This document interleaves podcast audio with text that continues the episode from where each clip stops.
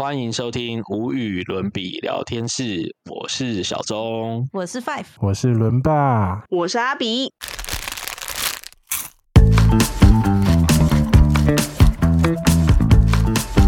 他虽然是这样规定，可是实实际上真的因为这一条被处死刑或是无期徒刑的人，我想应该也没有很多吧。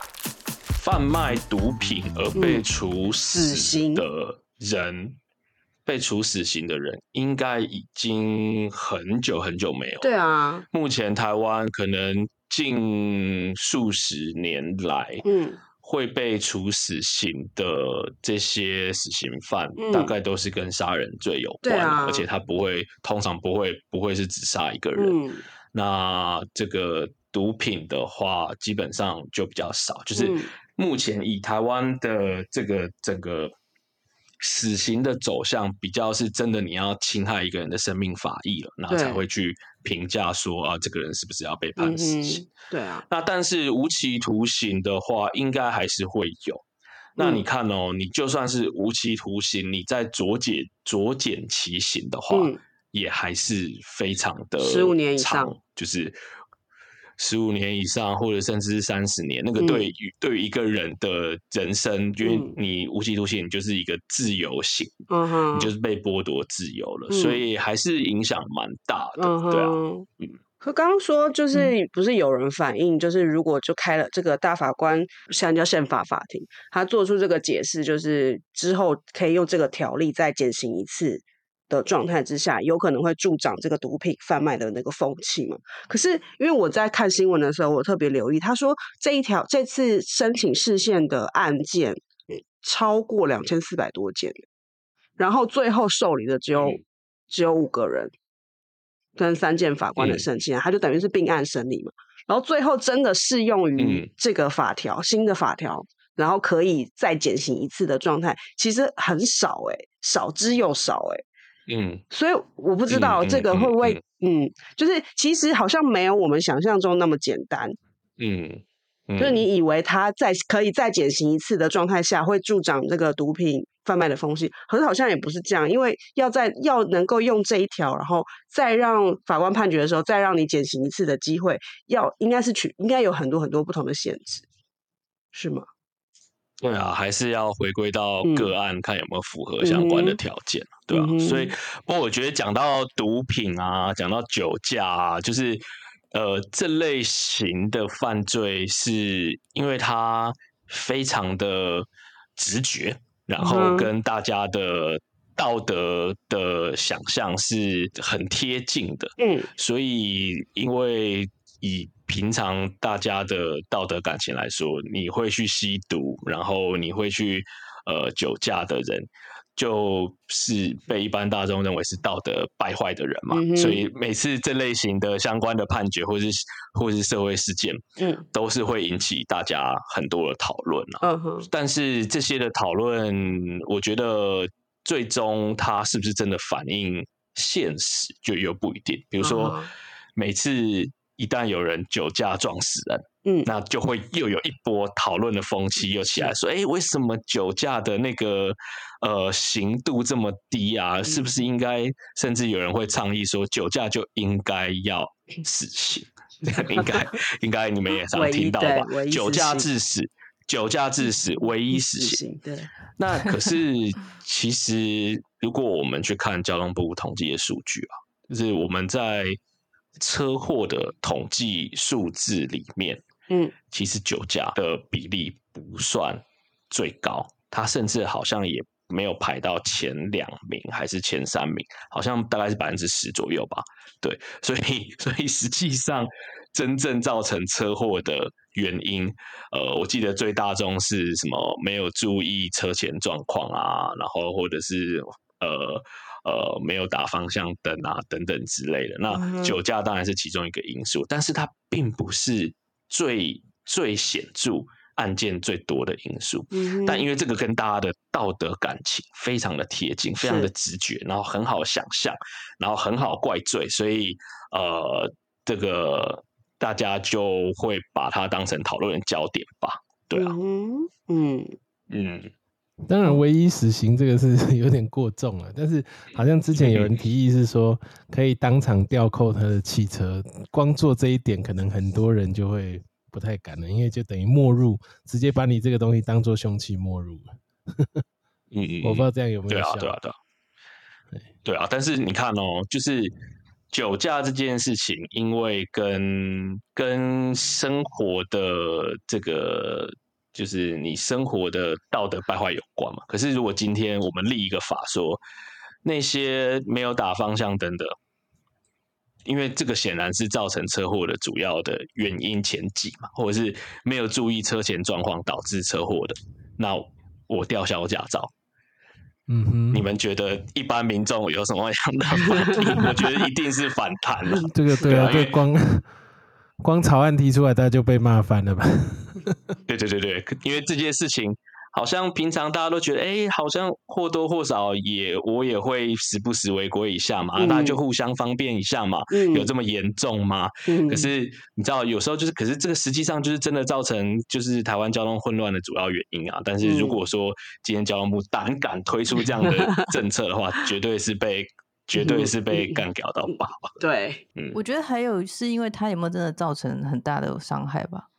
如果今天一个人他酒驾，然后停在路中间，然后被警察叫醒，大家只会笑他，也不会觉得说他应该要判死刑。对。可是今天大家这么痛恨酒驾，就是因为他造成他会造成非常严重的后果，是他自己没有办法承担的，所以才会这么这么痛恨这个行为。对啊，那我觉得他就是我总是感觉啊，酒驾他有点网红化，网红化。所以网红化就是说，呃，假设今天有一个人，他这样讲好了，他加班了十二个小时之后，在公司待到早上四点，然后开车回家，嗯，然后因为疲劳驾驶的原因，所以他撞死了清晨出来运动的富人。举例来说，嗯，那同样的，跟一个人在这个 KTV 喝到烂醉，也撞死一个清晨出来运动的富人，嗯，那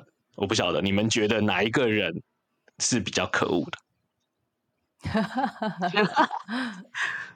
嗯，酒驾，很直觉的反应是酒驾。为什么？酒。因为就觉得酒驾这，就是酒驾是你可以，其实你可以避免的。不过，不过疲劳驾驶也可以避免但是疲劳驾驶是因为它一个没有一个，它没有一个检验的标准。嗯，我不知道你们理不理解我的意思，就是它这个东西，就是我我今天觉得很累，跟我不知道我累累到一个什么程度是不能开车上路。跟我只要喝酒超过一个量，那就不能开车上路，是不太一样的状态，所以那有点难以去衡量。所以我觉得我直观就会觉得酒驾很可恶啊。对啊，是啊，是啊，而且你说像如果你整夜熬夜没睡，你自己知道情形很不好，这个当然是大家会比较谴责。可是有的人的疲劳驾驶，他可能只是因为。他没有午睡，然后他上路，结果就在下午四点的时候，因为打了一个盹，这个有时候好像就大家就会觉得他蓄意的成分不是那么严重。对，嗯嗯嗯，感觉是这样。过以以你手握方向盘的这个行为来说啊，就是真正会影响你，呃，没有办法。呃，顺利驾驶的原因都是一样的嘛，就是你疲劳驾驶会导致你注意力不足嘛，然后你没办法专注嘛，对，然后你可能反应会变慢嘛，嗯，那酒驾也是一样啊，也是会导致这这种种原因。那同时，酒驾的人他也可能觉得自己千杯不醉，他真的可能就是 对不对？他他喝了整个晚上，他觉得哦，他是还可以走直线。精神精神超好，可以走直线。那所以就会有点微妙，就是说今天也是应该，呃，当你在熬夜十二个小时之后，你就不应该开车。是啊，对对，啊，你就不应该开车，因为你。对对对，因为你可以预见你的判断力一定会变差。是嗯那可嗯是现在会说，往往我们就是社会在非难这种这种悲剧的时候，嗯，对于酒驾嗯会用一种我觉得是加上道德的眼镜去检视，嗯。可是实际上，我觉得对于法律的评价来说，对我来讲好像看不出区别，因为实际你无论疲劳驾驶或者是你是酒驾，嗯，它影响的都是你生理上的专注力。是。那你生理上的专注力这件事情，它被影响是一个物理事实。那你酒驾之后跟疲劳驾驶之后，你都可以做的一件事情叫做不要去开车。嗯哼，所以我不觉得，对我来说啦，我不嗯觉得那个疲劳驾驶的人他在道德上嗯。有比较优越，嗯，我会觉得他也是也是杀了一个人，就是或者说不要讲说不要讲这么严重，就是但至少是他的责任非常的也是非常的重啦，嗯就是他不应该做这件事情的，对对对。嗯。但是其实你看，大家对于这种嗯道德上很直观的行为导致出来的恶害，都对。会我觉得会加上一个一个一个过滤的眼镜啊，去、嗯去看这件事情。嗯对，所以所以说毒品危害防治条例，然后大法官有这样的解释，嗯很容易会有一个直觉的想象，就是说啊，那这样以后大家都 去卖毒品了。可嗯，是其实会吗？至少嗯不会啊我不会吧？你们 你们也不会因为这样，对啊然后就想说，哎，我要我要报名，我要去卖毒品。其实 那个因果因果关系往往不是没有这么这么简单啊，是对啊，嗯哼，对啊 OK，我想酒驾也算是一个，对对，刚刚你你这样子解释是是值得我们再去再去思思考一下。而且像刚刚我们讲那个毒品，那个它它是针对一级毒品，对不对？那二级毒品跟三级毒品没有嗯在那个范围内，是不是？对啊，就我今天如果是贩卖二级毒品，那我也是贩卖的很少，但我也不我没办法用那一条。二三级毒品应该也是有法律规范，但但不在这次但视线不在这次范围。不对啊，不在那次视线范围里对对对对面啦对对，对对，他就没办法再减刑嘞。但是因为他本身可能他的罪行就不会这么、嗯这么严重了。OK，嗯我觉得一定会有人再去申请视线，刚不是说好几千件，然后只有五件受理吗两千四百多件啊，最后只有五件通过，好像五件还是八件，五件通过吧。就是有五件会因为这次宪法法庭视线的结果而改变变更就是判决的。对对对，因为我我听到我其实我因为我不知道那个 SOP 怎么走，他是说在提起这个视线的同时，就是如果你符合这一次这一次就是视线的那个，你当时被判的时候，你是因为那一条那个法条被判刑的人，你如果没有跟上这波水流，就是你没有在这个这次申请的时候打一脚的话，他是没办法溯及既往的，对不对？是吗？嗯好像是这样，对吗所以是之后才会适用，对不对？要在他视线完这个法律出来出来公布了以后，之后审理的案件，他才会适用这一条。所以之前的你之前因为这经条做成了判决，对，就就没有办法已经做适用成了判决就做成了，对，所以才会这么多件啊，嗯。就两千四百多件都要一起去申请，因为可能都是因为情节很轻微，然后贩卖的很少，然后金额也很小，大家都一起送上去，但是最后也不是大家都有被受理，就就只有五件还是八件？有受理八嗯。案。不过这个是这样啦，因为视线案非常的多，哦，真的哦，那、对视线案非常的多，哦，大家都想要做最后一搏嘛，对不对？去问问题就对了。你你想想看，假设今天你是一个律师，嗯。你手上这个当事人，嗯。你从所有的法律，呃，你应该这样讲，就是这个当事人他现在被控的罪行嗯。的法条，那你从所有法律原则来看，他都输定了，那你只剩最后一招，就是提示线。视线，对啊，因为如果正常的法官依法判决，他就一定会被判刑的话，嗯哼，那你就是只能走视线，因为说不定大法官救你一命，哦，对啊，所以视线案会很多的原因就就是因为这这样因为这个案件已经走到死路了，然后还有可能会影响你当事人的这个权益非常的深，非常的大，那就很有些辩护，这就是辩护策略的一种。那辩护人他就会呃就会就是吃吃看要提视线，那所以这个视线案件量其实是很大的。那宪法法庭有一个特色就是说。呃，比如说这样讲好了，就一般人如果要提起诉讼的话，假设我一审败诉，嗯，无论这个判决书写的多么的烂，嗯，那总是有一个判决书嘛，对不对？总是法官要写理由，为什么要判你输？嗯可是宪法法庭呢，这两千多件，他们在拒绝的时候，他可以不写理由的。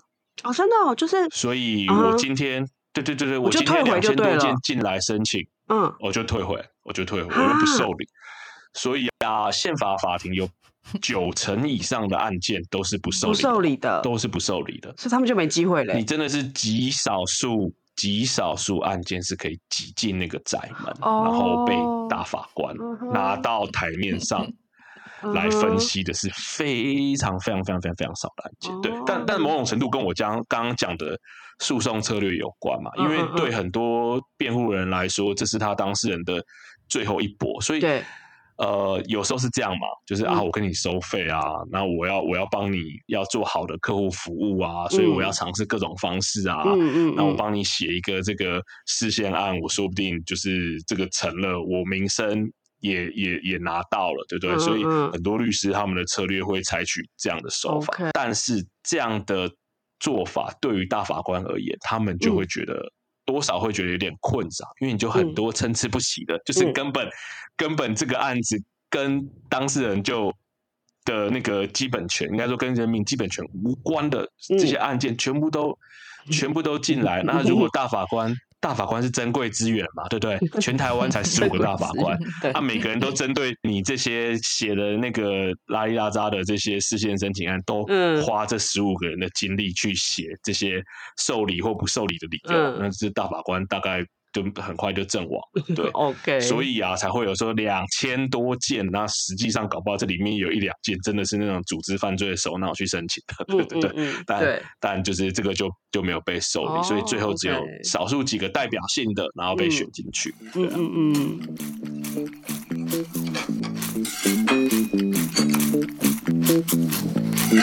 嗯。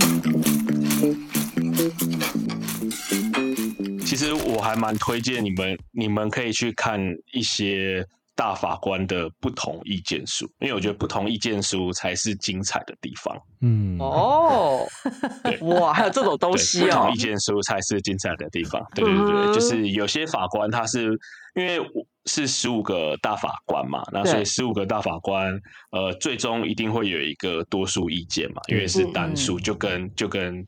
国民法官一样，所以一定会有一个多数意见。但是，呃，宪法法庭的设计就是让那些呃采不同意见的法官，他可以留下文字的记录，然后这份文件就叫做不同意。意见书，那有些更妙的，就是它叫做协同意见书。所谓协同意见书，它叫部分同意，部分不同意。所以它虽 虽然最后的结论是同意你的，但是它某些它可能不同意形成这个结论的理由是跟你不一样的。嗯嗯。那某些部分它不同意，所以蛮有趣的。那因为呃，现在的大法官其实组成也算多元。他会有学者，然后会有呃从基层法官历练上来的这些司法官，那也有律师。所以我们现在的大法官里面，他有几个是根本从来没有当过一天法官的，那他都是当律师，而且他是他是这种大型商务律师事务所的合伙律师。嗯，那他现在是当呃大法官，所以大家的见解算是多元。那就呃。无论是意识形态，或者是呃这个它的价值光谱来说，也有保守，也有进步，嗯，那也有蓝，也有绿，所以蛮有趣的啦。那我会推荐你们也可以去看一下，或是各位听众，呃，可以去朝不同意意见书下手，因为在那边你会看到很精彩的论述。那因为哦 大法官在做成判决的格式是不受限制的，所以你会看到有些大法官很喜欢引经据典，然后有些大法官很喜欢写古文，嗯然后有些大法官他会 写古文超话案例酷的欸，抒发。嗯，抒发情，绪他，会抒发一些，对，抒发一些个人的情绪等等，那都哦蛮有趣的，嗯哼一般非法律系的人也看得懂吧？对不对？也看得懂，也看得懂，看得因为那个宪法法庭的那个判决啊，根本看不懂。就是宪法 法庭那个判决那个是比较对对对对深奥一点，我觉得这太难了，理由也超长的。所以我说有趣的，有趣的这个往往在不同一件事。OK，好，原我们把这个留在下一次，下一次我们再来谈 探讨这个问题。那你们现在都会讲宪法法庭的判决吗？还是还是用大法官视线？我有点不太理解，讲视线比较白话哎哈，比较容易。因为我现在搞不清楚它改成宪法法庭，就变成是一个它就判不叫视？线了，对不对？对，他就是他就是判决啊、裁判啊等等的。因为以前，因为现在等于是说宪法法庭它的判决是呃，它的效力会有点不一样。嗯，以前是说，以前是说呃，这个你是。一审、二审、三审，你所有的救济管道都已经用完用完了，然后嗯。确定你已经没救了，嗯，然后你你这个人的案件也没办法翻身了，那最后才是走大法官视线。那大法嗯官视线做成之后，也跟你无关，嗯因为你所有的案件都一定要确定已经输到底，嗯。不能够翻身，你才能够走大法官视线。但是现在不是，嗯，现在的宪法诉讼等于是说你在案件进行成立当中当中的时候，哦这个大法官就可以来救你了。现在嗯变成是这样，对。哦所以像是以前，像现在警察、警察、警察职权行使法，嗯呃，当时呃以前是没有警察职权行使法的。那嗯警察职权行使法这个法律的催生，也是因为以前有一个人，他好像是精精障吧，精神障碍的一个一个一个二十多岁的年轻人，他嗯。就走在路上的时候，然后就被警察盘查，然后那个警察，那个警察应该是本身是呃，可能有点滥用权力，然后就对他搜索啊等等之类，然后这个案子就是一直打打打，然后然后然后那个那个这个原告一直输输输输到最后，然后这个就被提到那个大法官那边，然后大法官才说哦，这个警察他在对于一般民众进行临检的时候。就是他必须要符合哪一些的程序，然后要哪一些规定，嗯然后最后才有了这个警察职权行使法。哦，但是呢，对于当时当时嗯就是被、被那两个就是那两个滥用权力的警察骚扰的这个人来说，跟他已经无关了，嗯哼，对就这样嗯。但现现在现在就就不会，现在就是嗯，那你很有可能嗯就救救得到你自己的案件，所以现在比较像是判决。嗯，哎、所以其实这算是这也是一个诉讼的手段，对不对？因为我如果在我的行进，我的诉讼在行进当中，我就去去提示宪这件事情，就是申请宪法法庭的，他就会它就会停滞了，对不对？他就会我原我原本在行进中就会停是滞，是吗？对对对对对，它有点像是实质的第四第四审？对啊，那时啊候就有对人担心会是第四审变这样。嗯所以我就会我就可以申请这个嘛，然后让我的现在案件先暂停，因为我要等大法官，但大法官可能很久啊。你不是说他每天每天他们就十五个人，然后一大堆案子嘛？他可能会停很久哎、那我这个案就会卡在那里，就对了。其实，其实很多基层法官是对这个是不以为然，因为他们会觉得大法官就是在天上，因为大法官还是有一定比例的，有一有一有一定比例的人，他们是学者哦哦，所以他们不是法官嘛？对吧？他你刚刚讲，们从来对啊，他刚刚说有对啊的没不是当过可能没法官，没判过。对啊，你去看那个大法官的那个名单，他有一半都是台大法律系教授啊，所以他哦。他这一生从没有进行过嗯审你判。你看哦，你看哦，嗯。很多人都会批评法官的这个呃社会经验对不足对嘛，对不对？对？对，那你看这个大法官更惨，他不只是社会经验不足，他甚至连法官都没当过，所以他的 他的所有的法律记忆，他的所有的法律知识，嗯，嗯，对，都是理论，对。然后都是书本，然后都是教学，所以这样的人他会要来刑诉整个就是台湾这个宪法基本权的解释啊。嗯，那所以很多的基层法官就超就也是超不爽啊。所以当时。我记得宪法法庭的是第一案吗？还是第几案？反正就前面几案啊，那个时候也是很轰动啊。嗯，就是跨国争那个，就是跨国巴西那个嘛，争监护权啊。对对对对对对，哎，是巴西吗？好像是意大利，意大利还是巴西？我记错了。对，我知道是争监护权的。对对对，因为争监护权，然后那个那个也是大法官直接介入啊。可是会让我记得那个案件，我也忘记细节，让原本的法官不高兴，是不是？对，让原本法官非常的不爽，因为他觉得大法官写那个是什么判决，那个根本基层法官没有办法操作，所以也是有这样的抓抓马在。嗯哼，难怪你说那不同意见书会很有趣，因为教授都会洋洋洒洒写的天马行空。对啊，我我我跟你们说，如果你们想要看就是奇奇文的话，奇文奇文的话，你们就去你们去看一个叫做。那个黄红霞大法官，呃，我知道，我知道，我知道他，我知道他，黄哪个红？